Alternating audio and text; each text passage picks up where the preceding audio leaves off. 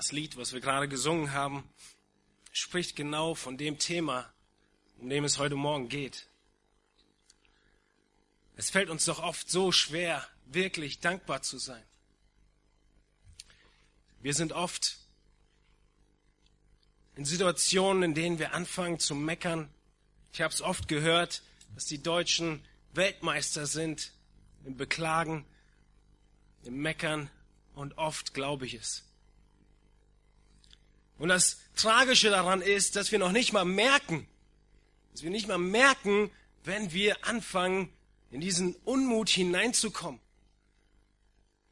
und unzufrieden werden um die verschiedensten Umstände um uns herum, um die verschiedensten Dinge, die geschehen, die verschiedensten Sachen, die uns Unrecht getan werden vielleicht oder auch um gesundheitlich schwierige Situationen. Wir merken, wie schwierig Dankbarkeit ist, selbst bei unseren Kindern schon. Oder anders gesagt, du hast vielleicht schon oftmals Kinder gesehen oder Eltern gesehen, wo die Eltern den Kindern zuflüstern, hey, sag Danke, nachdem sie irgendetwas bekommen haben. Und das Kind schaut vielleicht fragend seine Mutter oder seinen Vater an und, und fragt, wofür denn? Wie, wieso soll ich Danke sagen? Oder vielleicht sagt es auch gar nichts. Aber es ist deutlich, entweder es weiß nicht, wofür es dankbar sein soll, oder es sieht darin nichts Besonderes. Es fällt uns so leicht, die Dankbarkeit aus den Augen zu verlieren. Heute Morgen werden wir uns anschauen, wie Paulus die Dankbarkeit mit einbezieht in sein Gebet. wir werden nun endlich, nach fast fünf Predigten, glaube ich, das Gebet von Paulus beenden in Kolosser 1. Und wir sehen, wie Dankbarkeit sehr zentral ist in seinem Gebet, was auch der Grund ist, warum ist eine ganze Predigt nochmal ich dem Thema widmen möchte. Er verwendet nicht nur einen halben Vers darauf, um deutlich zu machen, ihr Lieben, seid dankbar, sondern er beschreibt es in vielen Versen. Und er gibt uns Gründe zur Dankbarkeit. Und wir werden heute Morgen vier Gründe sehen in Kolosser 1, warum wir vor Dankbarkeit überfließen müssen, wenn wir Gott kennen und wenn wir Christus kennen. Wir haben uns in Kolosser 1 schon mit diesem Gebet beschäftigt und wir haben in den letzten Predigten gesehen, dass Paulus viel dankt für die Kolosser und dass er eine zentrale Bitte hat. Diese zentrale Bitte ist in Vers 9, dass sie dem Herrn würdig, Entschuldigung, dass sie erfüllt werden mit der Erkenntnis seines Willens. Dass sie wachsen in dem Verstehen und Erkennen von Gott und dem, was er will. Darum betet Paulus. Und das haben wir gesehen in der letzten Predigt, hat zur Folge automatisch dass wir dem Herrn würdig wandeln. Wir müssen dem Herrn würdig wandeln, aber wenn wir nicht unser Leben anpassen an das, was wir über Gott wissen, dann haben wir es nicht erkannt. Dann haben wir etwas Wissen uns angeeignet über Gott, aber wir haben es nicht verinnerlicht. Und deshalb sage ich und zeigt Paulus in seinem Gebet, dass die echte Erkenntnis des Willens Gottes dazu führt, dass wir einen Lebensstil führen, der Gott Ehre gibt, der ihm wohlgefällig ist.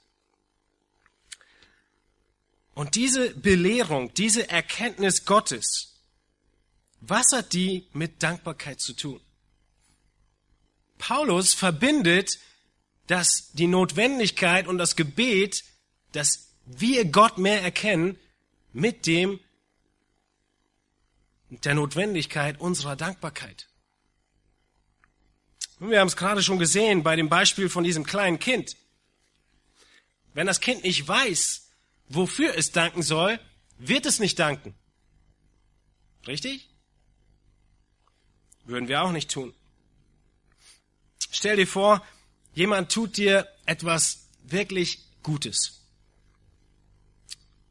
Und wie es so oft ist, wir sind alle in Eile, rufst du ihm noch zu, übrigens, danke. Und du hast dich bedankt.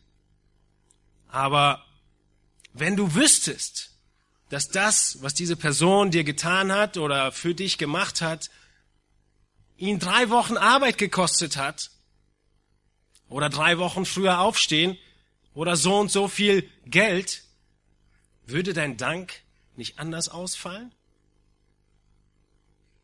Merkt ihr, unser Dank richtet sich nach dem, wie wir diesen Wert einschätzen.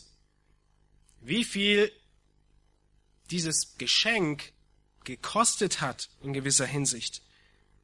Und wenn ich das weiß, bin ich dankbarer, als wenn ich es nicht weiß. Oftmals ist es zumindest so. Oder ein anderes Beispiel. Wie würdest du dich bedanken bei dem Feuerwehrmann, der dir gerade das Leben gerettet hat? Der sein Leben riskiert hat, um dich rauszuholen aus diesem brennenden Haus, aus diesem kaputten Auto, was auch immer. Wie würde dein Dank aussehen? Dein Dank würde groß ausfallen, weil du weißt, wie viel diese andere Person investiert hat, wie groß dieses Geschenk ist. Und genau so ist der Zusammenhang da zwischen unserer Erkenntnis Gottes und von dem, was Gott für uns getan hat, mit dem Ausmaß unseres Dankes Gott gegenüber. Desto mehr wir verstehen und sehen und erkennen und überwältigt davon werden, was Gott tut und getan hat, umso mehr werden wir überfließen im Dank. Das werden wir uns heute anschauen, welche vier Gründe Paulus uns nennt, warum wir in Dankbarkeit überfließen müssen. weil wir erkennen werden, wie enorm hoch die Kosten waren für Gott, um dich zu befreien. Wie enorm riesig das Ausmaß ist deiner Befreiung. In welch extrem schwieriger Situation du gewesen bist. Und wenn du das verstehst, wirst du umso mehr Gott danken und vor Dank überfließen. Aber wir müssen zuerst wissen, wofür wir danken sollten. Unabhängig von unseren Situationen, unabhängig von unseren Lebensumständen, unabhängig, ob wir gerade uns uns richtig gut geht oder wir gerade die schwierigsten Zeiten unseres Lebens durchmachen. Paulus gibt uns Gründe, warum Gott Dankbarkeit gegeben werden muss und warum wir im Dank überfließen sollen.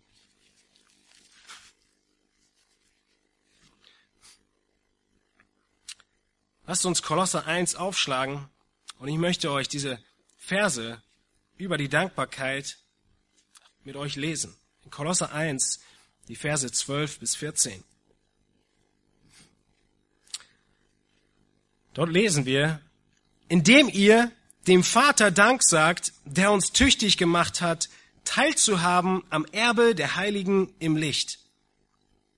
Er hat uns errettet aus der Herrschaft der Finsternis und hat uns versetzt in das Reich des Sohnes seiner Liebe, indem wir die Erlösung haben durch sein Blut, die Vergebung der Sünden.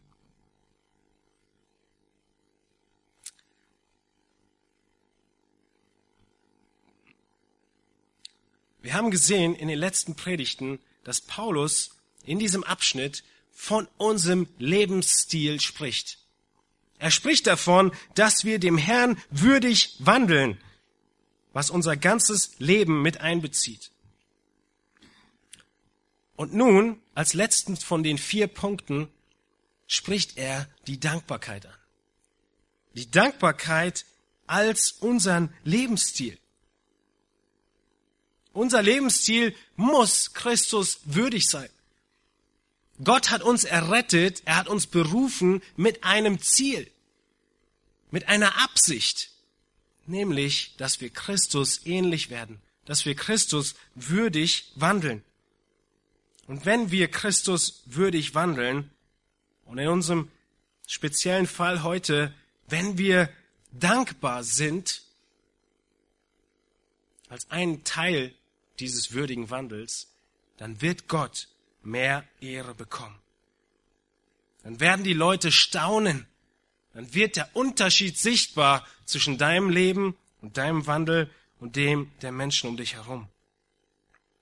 Ich bin mir sicher, wir sitzen heute hier, weil wir ein Leben führen möchten, das Gott Ehre bringt, weil wir Christus lieben. Und wir werden heute sehen, dass Dankbarkeit Gott gegenüber ein großer und wichtiger Aspekt ist von diesem, ihm zu Ehre zu leben. Größere Dankbarkeit bringt Gott größere Ehre. Und desto größer die Gnade ist, desto größer das Werk ist, desto größer die Dankbarkeit und desto größer Gottes Ehre.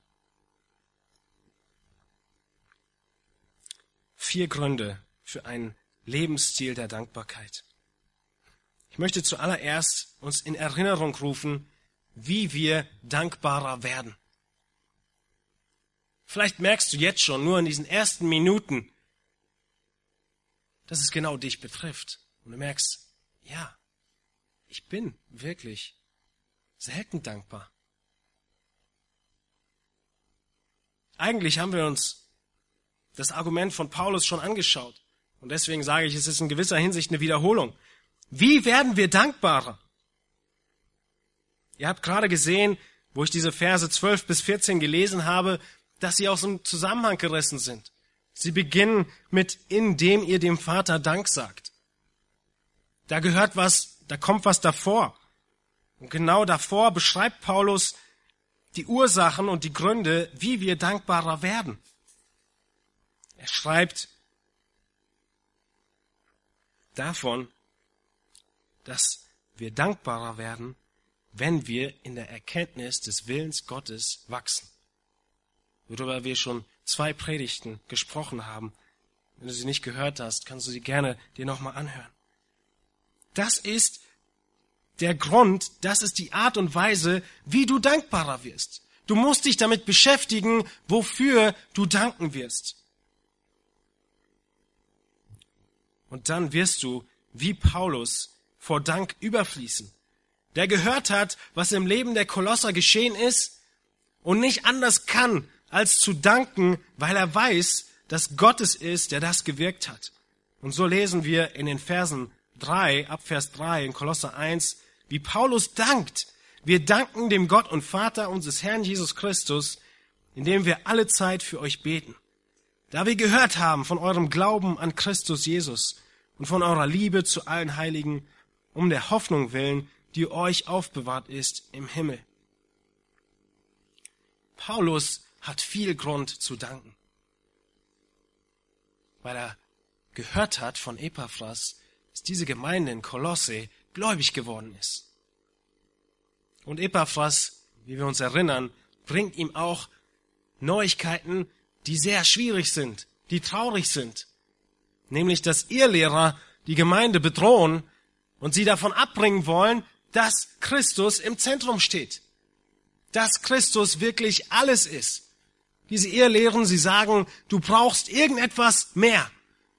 Du brauchst besondere Erkenntnisse, du brauchst besondere Erfahrungen, du musst dich irgendwie besonders knechten, in Asketismus und in Mystizismus verfallen die Engel anbeten und, und, und. Genau die gleichen Lehren haben wir heute um uns herum. Leute, die uns sagen wollen, du brauchst irgendetwas mehr außer Christus. Und deshalb schreibt Paulus diesen Brief, um den Kolossern zu sagen und uns heute zu zeigen, Christus genügt. Und weil Christus genügt, hat er nur diese eine einzige Bitte in seinem Gebet für die Kolosser, nämlich, dass sie Gott und seinen Willen mehr erkennen, dass sie erfüllt werden, dass sie voll werden mit der Erkenntnis Gottes. Diese Erkenntnis Gottes, wie groß er ist, wie herrlich er ist, dass niemand ihm gleichkommt, das hatten die Kolosser nötig. Und das hast du heute nötig. Weil wir von Zweifeln nur so bombardiert werden. Wie klein doch Gott ist, wie unnütz Christus ist, wie wenig dieses Werk, was Christus vollbracht hat, ausreichen würde, wie wir irgendetwas mehr brauchen, außer Christus. Wir müssen wachsen in der Erkenntnis Gottes und erkennen, wie groß und herrlich er ist. Und ich freue mich auf die nächsten Predigten, weil Paulus dann richtig beginnt, um aufzuzeigen, wie herrlich Christus ist. Ab Vers 15.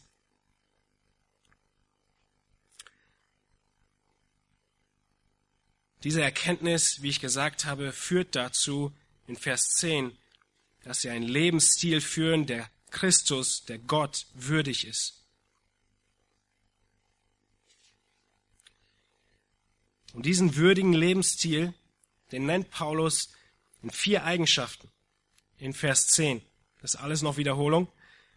Und wir haben es schon behandelt Anfang Dezember. Paulus nennt diese vier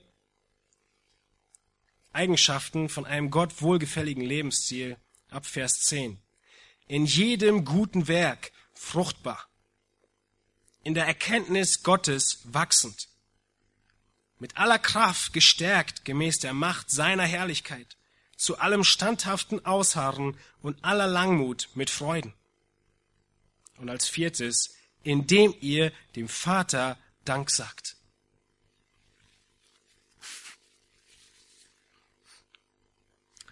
Und heute Morgen möchten wir uns diese letzte Eigenschaft von dem Gott wohlgefälligen Wandel anschauen.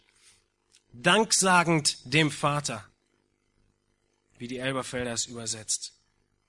Indem du dem Vater Dank sagst.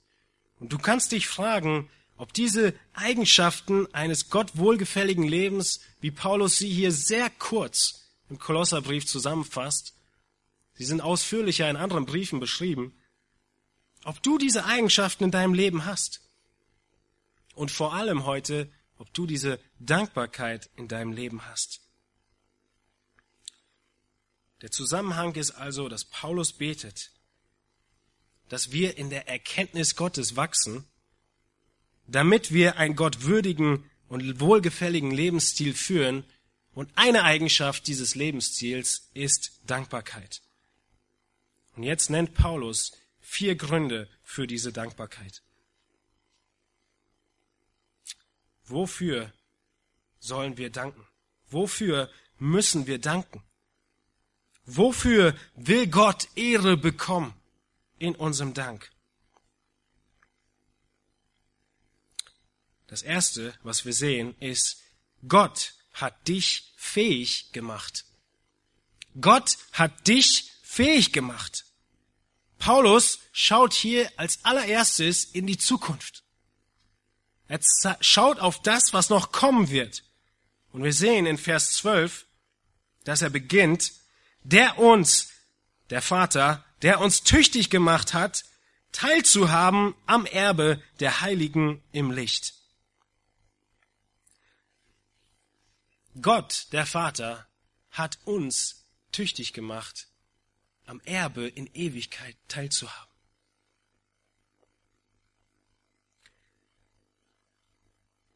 Eine Beobachtung zu dem gesamten Zusammenhang noch. In den Versen vorher wo Paulus diese Charakteristika aufführt von einem Lebensstil, der Gott wohlgefällig ist, benutzt er eine Zeitform, die anhaltend ist, fortwährend.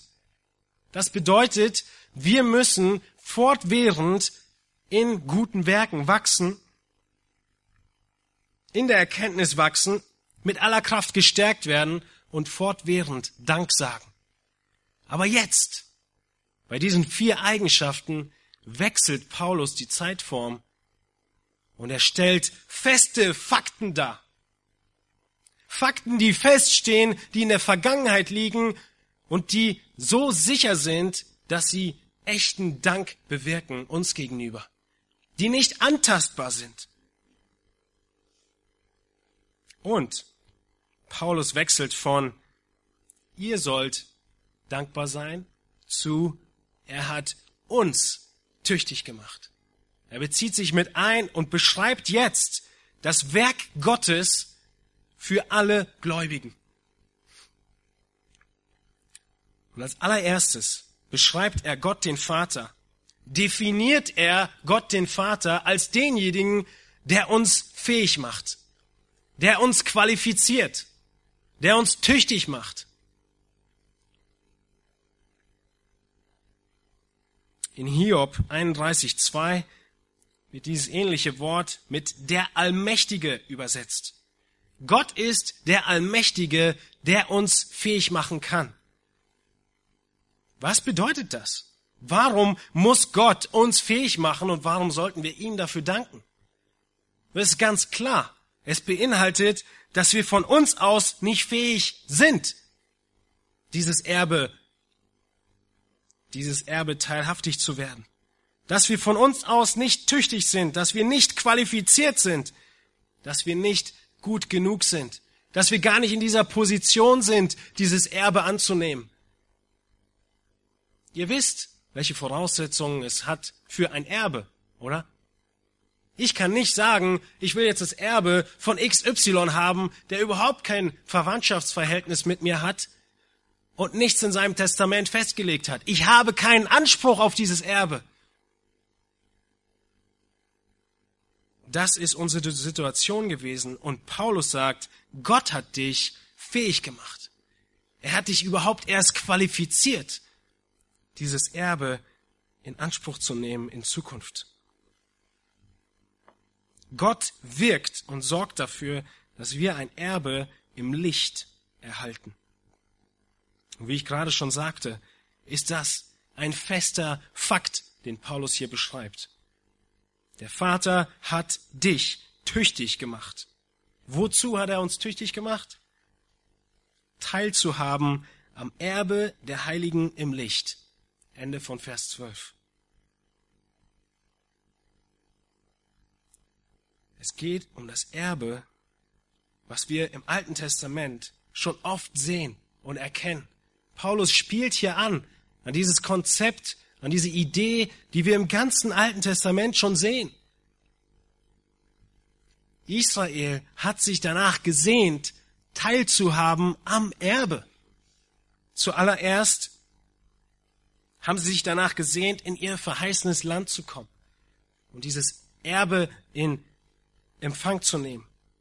Aber wir sehen auch schon im Alten Testament, dass sie sich danach sehnen, die Gläubigen, an das Erbe in Ewigkeit, an das ewige Erbe. Und davon spricht Paulus hier.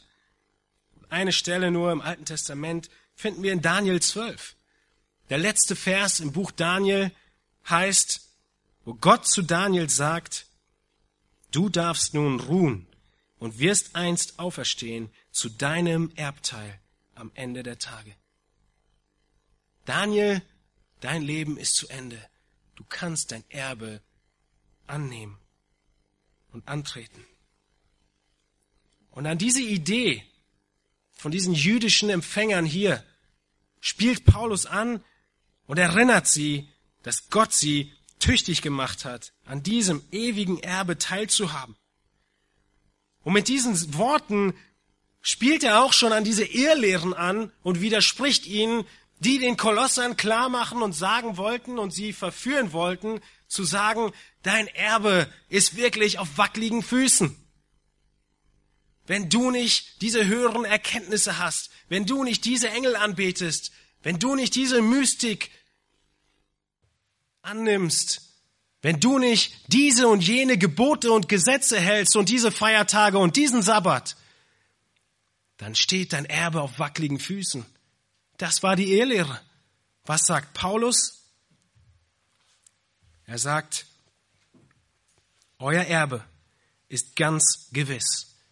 Und es ist ein Fakt, dass Gott dich tüchtig gemacht hat, uns tüchtig gemacht hat, an diesem Erbe teilzuhaben. Es ist Gott, der Vater, der diese Handlung bewirkt. Gott, der Vater, der uns tüchtig macht, nicht wir selbst.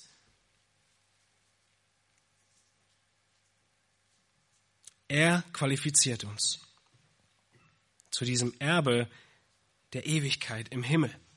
Paulus nennt es das Erbe der Heiligen im Licht. Das Erbe der Heiligen ist ein Erbe, das denen bevorsteht und für die gemacht ist, die heilig sind, die abgesondert sind, die Gott errettet hat, um heilig zu sein. Es ist das Erbe für diejenigen, die Gott rein gemacht hat durch das Blut seines Sohnes. Es ist ein Erbe, die all denen fest zugesichert wird, die das Blut Jesu Christi reinigend und heiligend angenommen haben und an es geglaubt haben. Für die alle gilt dieses Erbe. Es ist ein Erbe der Heiligen, nicht ein Erbe für Sünder, nicht ein Erbe für Leute, die Gott hassen und sich ihm nicht unterordnen wollen. Und es ist ein Erbe im Licht. Dieses Erbe im Licht steht im Kontrast zu dem, was gleich kommt, nämlich der Herrschaft der Finsternis, die wir uns gleich in Vers 13 anschauen werden. Wir sind versklavt in Finsternis gewesen. Und erst mit diesem Licht bekommen wir einen klaren Blick über uns selbst, über Christus, über seine Schönheit, über seine Herrlichkeit. Und es ist im Licht, in der Reinheit, in der Heiligkeit, in der dieses Erbe auf uns wartet. Genau deshalb werden wir an vielen Stellen Kinder des Lichts genannt. Und deshalb sollen wir auch leben und wandeln und einen Lebensstil haben wie Kinder des Lichts. Unser Erbe im Licht hat Auswirkungen auf unser Leben im Licht auf Erden. Dieses Wirken Gottes in deinem Leben diese feste Gewissheit, diese Hoffnung, die du haben darfst, wenn du glaubst, ist der erste Aspekt, warum dein Lebensstil vor Dankbarkeit überfließen muss. Niemand, niemand um dich herum hat eine solche Hoffnung, auf die er schaut, hat ein solches Erbe, das ihn erwartet, wie du. Die Welt ist hoffnungslos. Sie sucht nach Erbe auf dieser Welt, von ihren Verwandten, von den alten Leuten. Aber wir erwarten ein Erbe in Ewigkeit und für ewig, zeitlich unbegrenzt. Ist das nicht unglaublich? Ist das nicht ein Grund, Gott zu danken, dass er uns tüchtig gemacht hat für dieses Erbe? Genau deshalb weil diese Hoffnung so wichtig ist, zeigt Paulus, richtet Paulus unsere Augen immer wieder auf diese Hoffnung. Diese Hoffnung, die schon da war, als die Kolosser überhaupt erst an das Evangelium geglaubt haben. In Vers 5 hat Paulus davon gesprochen, dass sie geglaubt haben, weil sie im Evangelium die Hoffnung gesehen haben auf das, was kommt.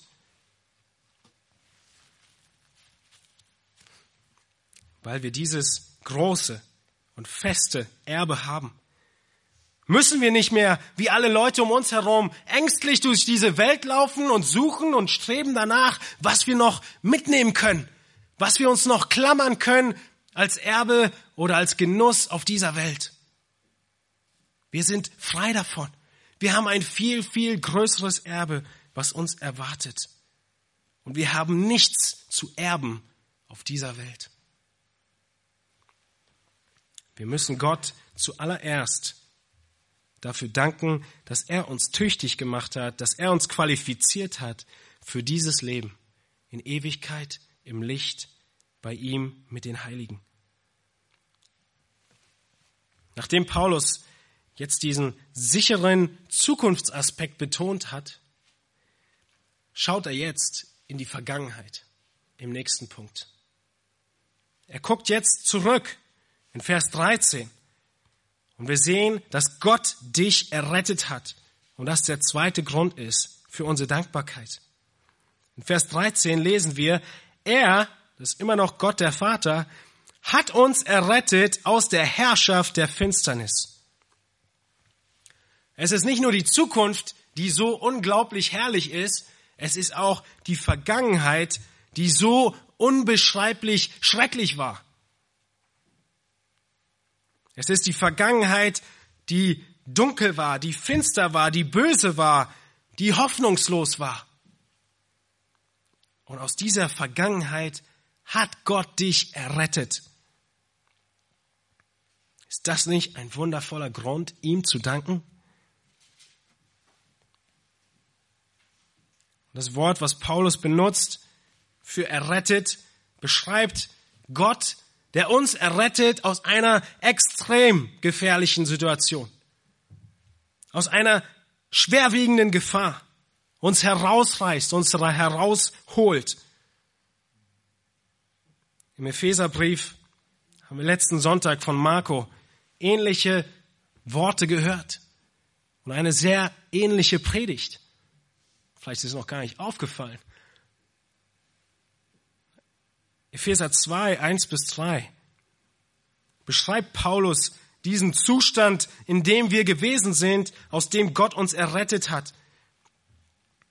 Auch euch, die ihr tot wart durch Übertretungen und Sünden, in denen ihr einst gelebt habt nach dem Lauf dieser Welt, gemäß dem Fürsten, der in der Luft herrscht, dem Geist, der jetzt in den Söhnen des Ungehorsams wirkt, unter ihnen führten auch wir alle einst unser Leben in den Begierden unseres Fleisches, indem wir den Willen des Fleisches unter Gedanken taten.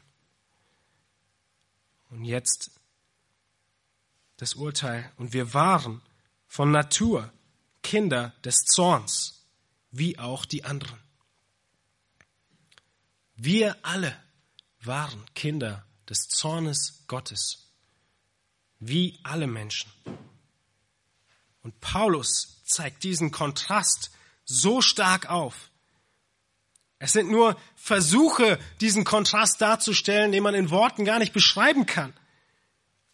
Wie du errettet bist von diesem Zorn Gottes hin zu dem Leben, zu diesem Erbe, Kind Gottes wurdest.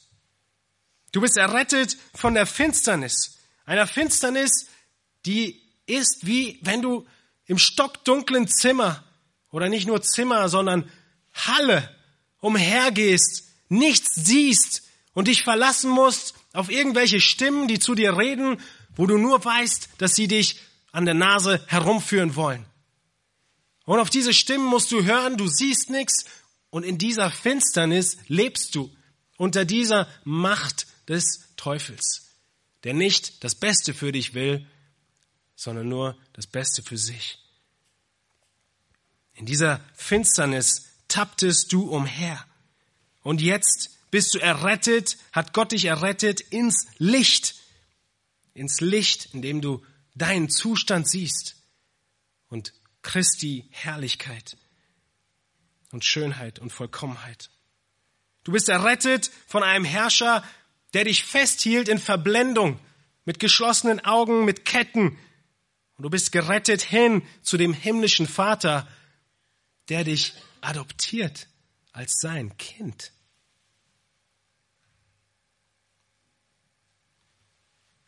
Du bist befreit von dem Herrscher, der dich seit Geburt an in Fesseln hält.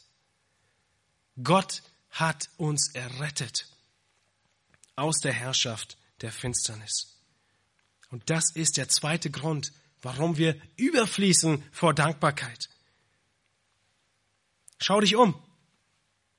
Schau dich um in deiner Nachbarschaft, unter deinen Kollegen, unter deinen Freunden. Die Leute, die Christus ablehnen und nicht zu Christus kommen wollen. Sie wollen nichts davon wissen. Sie halten es für Torheit. Und du weißt ganz genau, wenn du auch nur einen kleinen Einblick in ihr Leben hättest, dann wüsstest du, dann würdest du erkennen, was sie von niemandem zugeben, dass sie gefangen sind unter der Herrschaft Satans, dass sie nicht frei sind. Und diese Herrschaft eine wirkliche Herrschaft ist und nicht nur Worte, die man sich ausdenkt, eine Illusion, von der man spricht, eine nette Geschichte. Der Satan hat Macht und er nutzt sie und gebraucht sie, um die Welt in Dunkelheit zu halten. Und all diese Menschen um dich herum, sie wollen nicht zu Gott kommen. Aber dich, dich hat Gott errettet und hat dir Licht geschenkt. Er hat dich befreit, er hat dich erlöst und er hat dir Hoffnung geschenkt. Er hat dich befreit.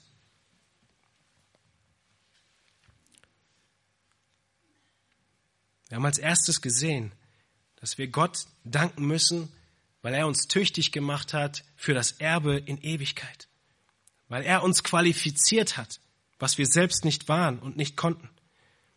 Und hier im zweiten Grund haben wir gesehen, dass Gott dich errettet hat von der Herrschaft der Finsternis. Paulus hat zuerst die Zukunft angeschaut, dann hat er in die Vergangenheit geschaut und jetzt im zweiten Teil von Vers 13 bis Vers 14 sehen wir die Gegenwart. Sehen wir das, was jetzt wahr ist und ein weiterer Grund ist, warum wir in Dankbarkeit überfließen müssen. Der zweite Teil von Vers 13 und Vers 14. Und Gott hat uns versetzt in das Reich des Sohnes seiner Liebe, indem wir die Erlösung haben durch sein Blut, die Vergebung der Sünden. Gott hat dich versetzt. Das ist dein Zustand heute, wenn du Christus als deinen Herrn und Retter angenommen hast. Dann bist du versetzt, verlegt, du bist umgezogen. Und diese Worte an sich zeigen schon die Sicherheit und diese abgeschlossene Handlung.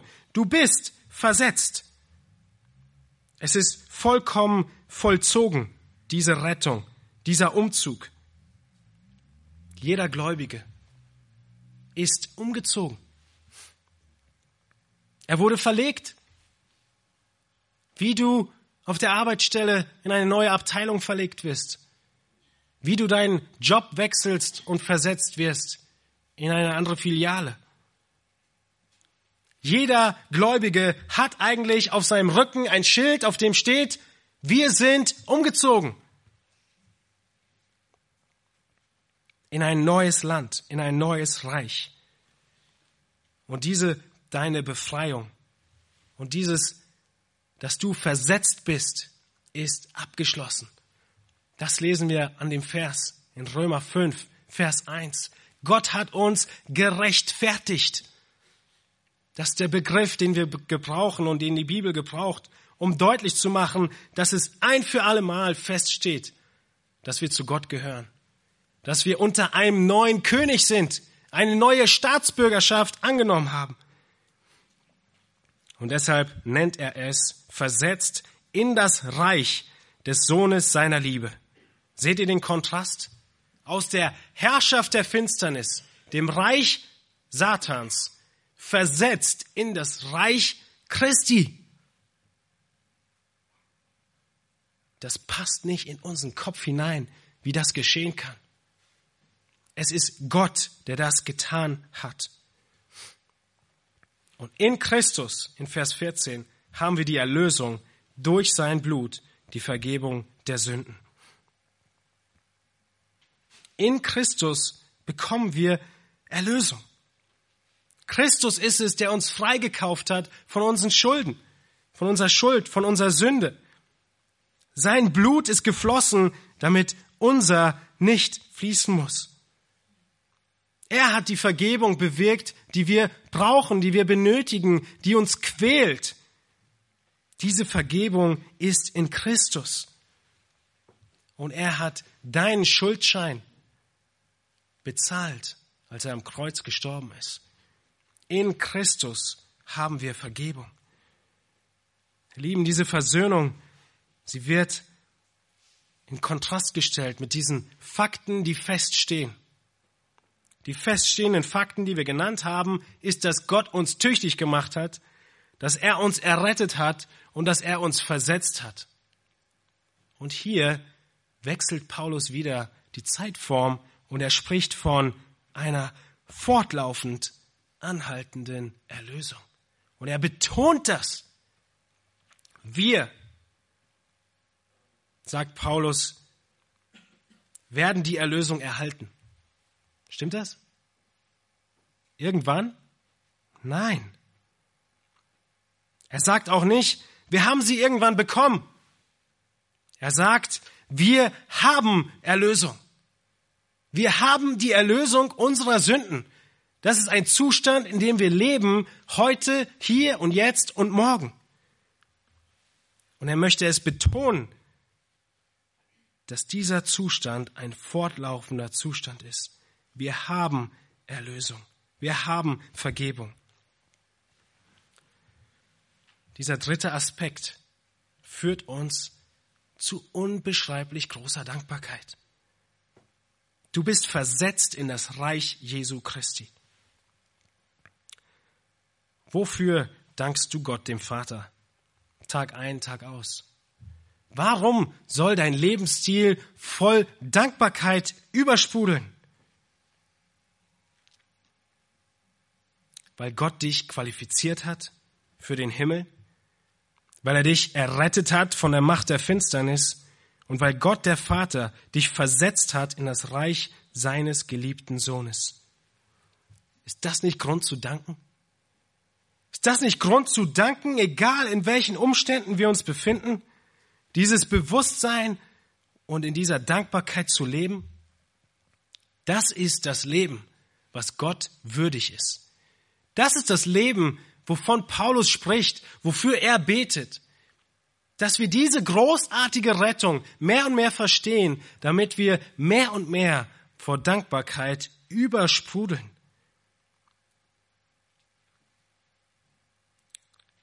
Bist du würdig, Christ genannt zu werden? Oder lebst du in vollkommener Undankbarkeit? Ihr kennt bestimmt Menschen. Ich hoffe, du gehörst nicht zu denen, bei denen du in jedem Gespräch, was du beginnst, nach wenigen Sätzen die Unzufriedenheit, das Meckern über die verschiedensten Dinge, die sind so kreativ, diese Leute. Sie können über alles und jedes sich ärgern, meckern und sich aufregen. Ist das ein Leben, was Christus würdig ist? Nein, es ist ein Leben in Dankbarkeit für das, was Gott für uns getan hat. Und wir wachsen in dieser Dankbarkeit, indem wir mehr und mehr erkennen, was Gottes Wille ist und wer Gott ist. Sehr, sehr ähnliche Worte gebraucht Paulus vor dem König Agrippa. Paulus in Apostelgeschichte 26, die Predigt werden wir bestimmt bald hören, von Matthias oder Thomas, beschreibt Paulus vor Agrippa, wie Gott ihn errettet hat und welchen Auftrag Paulus bekommen hat von Gott. Und hört euch diesen Auftrag an oder diese Worte von Paulus, wie ähnlich sie sind zu dem, was er hier schreibt. Apostelgeschichte 26, ich lese ab Vers 15. Ich aber, das ist Paulus, damals noch nicht bekehrt, sprach, wer bist du, Herr? Er aber sprach, ich bin Jesus, den du verfolgst. Aber steh auf und stelle dich auf deine Füße. Denn dazu bin ich dir erschienen, um dich zum Diener und Zeugen zu bestimmen für das, was du gesehen hast und für das, worin ich mich dir noch offenbaren werde. Und ich will dich erretten von dem Volk und den Heiden, unter die ich dich jetzt sende, um ihnen die Augen zu öffnen, damit sie sich bekehren von der Finsternis zum Licht und von der Herrschaft des Satans zu Gott damit sie Vergebung der Sünden empfangen und ein Erbteil unter denen, die durch den Glauben an mich geheiligt sind. Gott hat Paulus aus den Heiden errettet, um zu den Heiden zu gehen und ihnen zu predigen, dass genau das geschehen muss in ihrem Leben, wovon wir gerade gesprochen haben. Dass sie sich bekehren, dass ihnen die Augen geöffnet werden, dass sie von der Herrschaft der Finsternis zum Licht geraten, von der Herrschaft Gottes, von der Herrschaft Satans, Entschuldigung, zu Gott. Und dann ein Erbteil empfangen unter denen, die durch den Glauben geheiligt sind. Genau dieselben Worte. Ist das in deinem Leben schon passiert?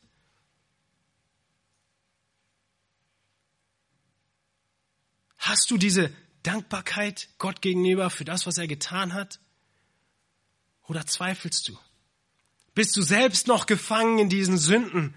Bist du selbst noch, wie Paulus es so drastisch und trotzdem so wahr beschreibt, unter der Herrschaft Satans? In Sünden gefangen und kannst nicht frei werden.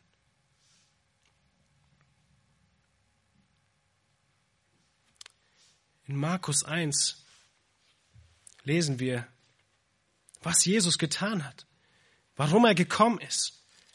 Wir lesen in Markus 1, Vers 4, dass Johannes der Täufer zuerst gekommen ist, um Jesus anzukündigen. Und Johannes in Markus 1, Vers 4 geht in der Wüste, tauft und verkündigt eine Taufe der Buße zur Vergebung der Sünden. Er predigt den Menschen, dass sie Buße tun müssen von ihren Sünden, von all dem, was sie tun, was Gott nicht ehrt. Und was macht Jesus? Kurz nachdem Johannes äh, äh, enthauptet wird, so beschreibt Markus es in Markus 1,14, Nachdem aber Johannes gefangen genommen worden war, kam Jesus nach Galiläa und verkündigte das Evangelium vom Reich Gottes und sprach, die Zeit ist erfüllt und das Reich Gottes ist nahe. Tut Buße und glaubt an das Evangelium. Dieselbe Botschaft, die Johannes hatte, dieselbe Botschaft hat Christus gepredigt und dieselbe Botschaft gilt dir und predigen wir und fordern dich auf, Buße zu tun und zu glauben, sonst hast du kein Erbe im Licht, sondern wirst verdammt in Ewigkeit. Deine Strafe, deine Sünde gegen Gott muss bezahlt werden. Entweder du bezahlst sie oder du wirfst deine Schuld auf Christus und er hat sie am Kreuz bezahlt. Es muss Blutvergießen geben für Schuld. Die große Frage für dich ist, bist du unter der Herrschaft Christi? Und lebst du ein Leben, was ihm würdig ist? Wenn nicht, dann gilt dir nur eine Aufforderung, Buße zu tun und zu glauben. Und es ist nicht auf die leichte Schulter zu nehmen, denn du bist gefangen gehalten. Und Christus will dich befreien. Das waren die drei Aspekte der Dankbarkeit, die wir in den Versen 12 bis 14 gelesen haben.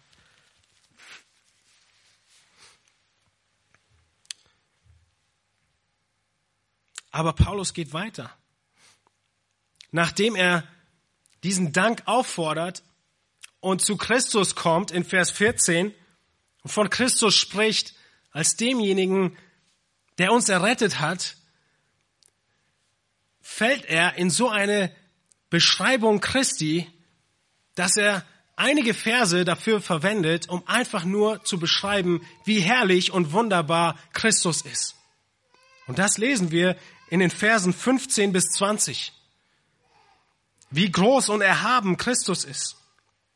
Aber in Vers 21 und 22 kommt Paulus, denke ich, nochmal zu diesem Thema zurück und gibt uns eine Art Zusammenfassung dieser Dankbarkeit, eine Art vierten Grund.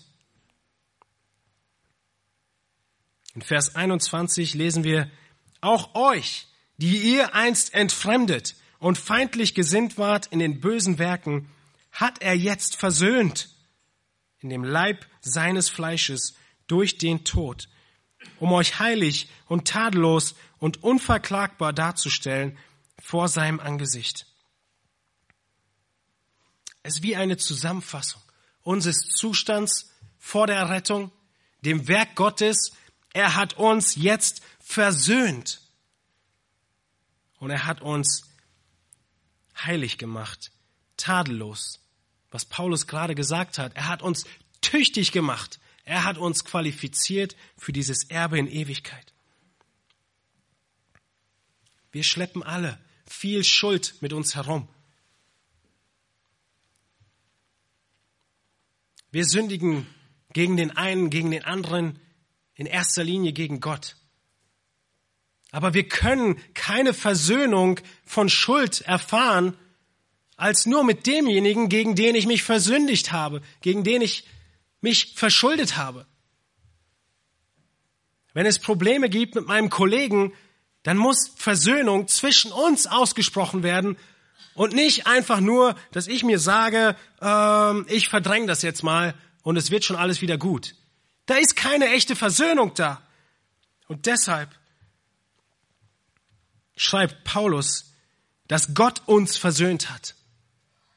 Wir konnten gar nicht an Gott rankommen, um Versöhnung für unsere Schuld zu bekommen. Aber er ermöglicht diese Versöhnung.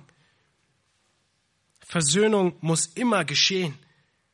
Und wir können sie nicht vor uns herschieben. Wir können schon, aber es gibt keine Versöhnung. Die Schuld bleibt bestehen.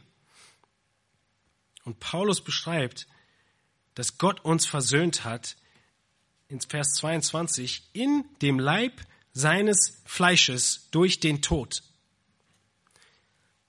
Paulus, was sind das für komische Worte?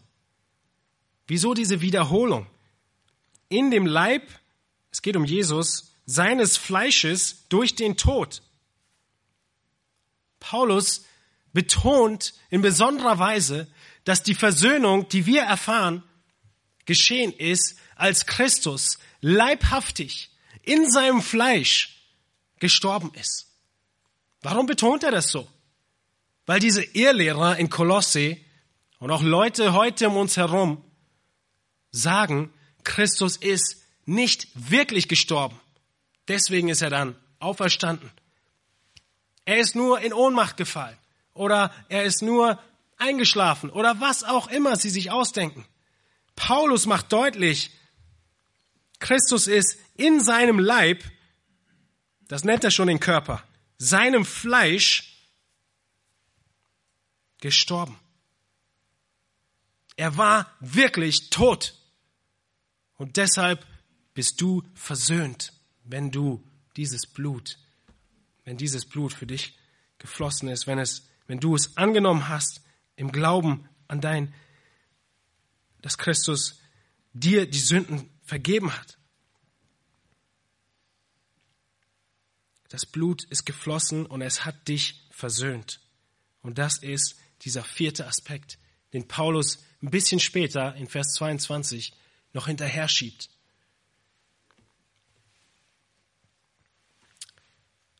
Wir müssen vor Dank übersprudeln, weil Gott uns tüchtig gemacht hat, weil er uns errettet hat, weil er uns in das Reich Christi versetzt hat und weil er uns versöhnt hat. Das sind die vier Gründe, warum wir vor Dank übersprudeln müssen. Und wenn du Christus nicht kennst, dann steht diese Versöhnung dir heute offen. Diese Versöhnung, dieses Abwaschen deiner Schuld. Wie Jesus es gepredigt hat. Tu Buße und glaub an diese frohe Botschaft, dass Christus an deiner Stelle gestorben ist.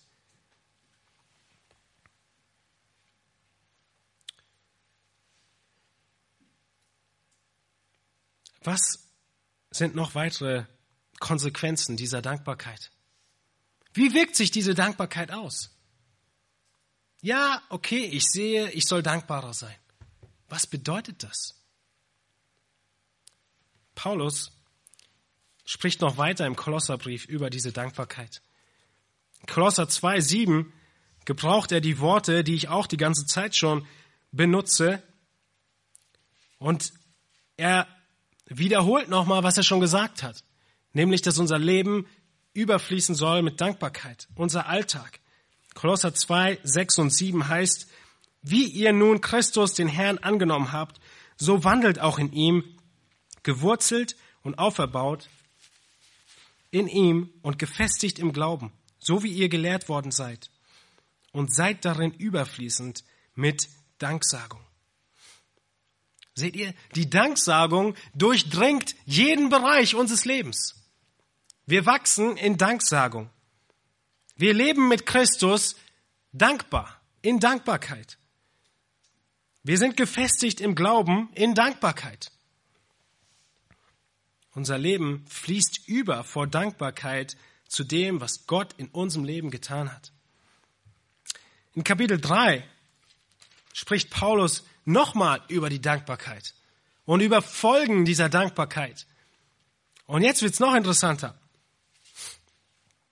In Vers 13 spricht Paulus davon, ich glaube, das ist ein Aspekt, den wir auf der Gemeindefreizeit im Sommer hatten, ertragt einander und vergebt einander, wenn einer gegen den anderen zu klagen hat. Diese Konflikte unter uns,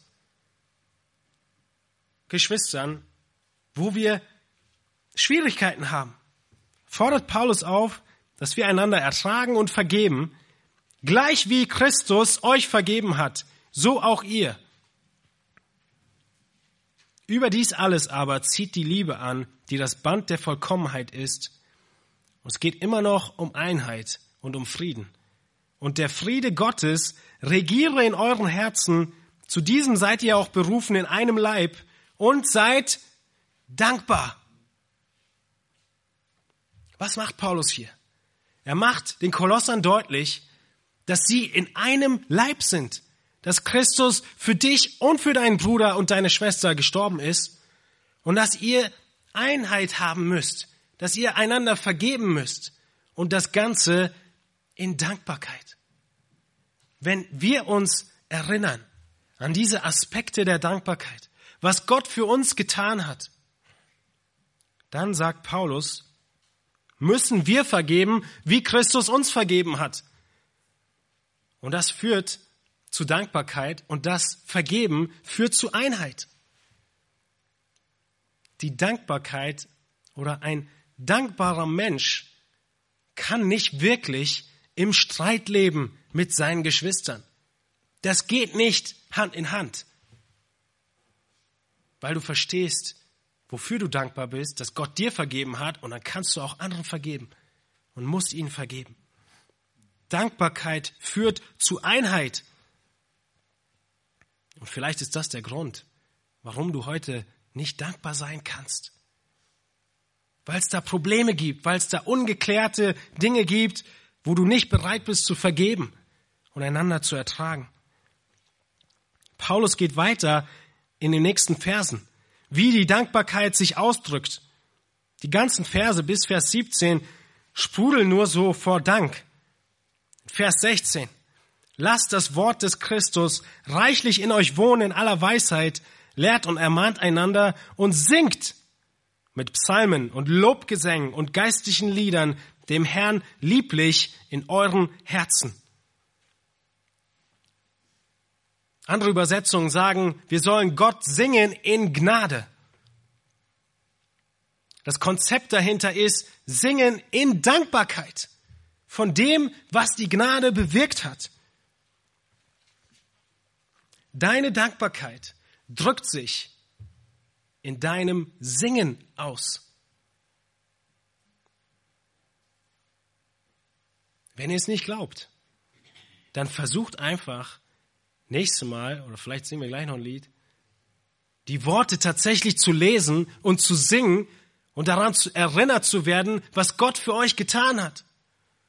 Danke, Jesus. Was haben wir gerade gesungen? Das ist genau das, wo unsere Dankbarkeit zu einem Lied unseres Herzens wird. Wir sprudeln über und möchten Gott Lob singen für das, was er getan hat. Und wenn du nicht wirklich mitsingst, dann entweder, weil du nicht verstehst, was die Worte bedeuten, weil du die Worte nicht liest, oder weil du gar nicht gerettet bist und sie dich nicht zu Dank bringen und zum Lob und zum Preis. Wir singen, um Christus und Gott zu loben und ihm zu danken für das, was er in unserem Leben getan hat. Kapitel 3, Vers 17. Im nächsten Vers fasst Paulus es ganz allgemein zusammen. Was immer ihr tut, in Wort oder Werk, das tut im Namen des Herrn Jesus und dankt Gott, dem Vater, durch ihn. Schon wieder packt er die Dankbarkeit mit hinein. Egal was du tust. Staubsaugen, Geschirr waschen, Tischdecken, einkaufen, arbeiten, im Stau stehen. Wir haben Grund zu danken. Egal in welchen Umständen wir uns befinden. Ich möchte zum Abschluss dir noch ein paar Fragen stellen. Was ist die größtmögliche Dankbarkeit, die du haben kannst? Was ist der größte Dank in deinem Leben? Wodurch wird er verursacht? Er wird verursacht, wenn du Gott kennst, durch die großartige Rettung, die er in deinem Leben vollbracht hat. Was ist das für ein Dank, der unabhängig ist von deinen Umständen, von deinen Freuden, von deinen Schwierigkeiten? Welcher Dank kann da noch gebracht werden? Es ist der Dank für das, was Gott in deinem Leben getan hat. Welcher Dank übertrifft jede noch so große Freude?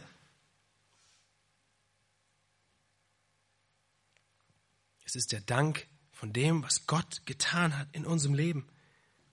Und welcher Dank übertrifft jede noch so traurige und schwierige Situation in unserem Leben?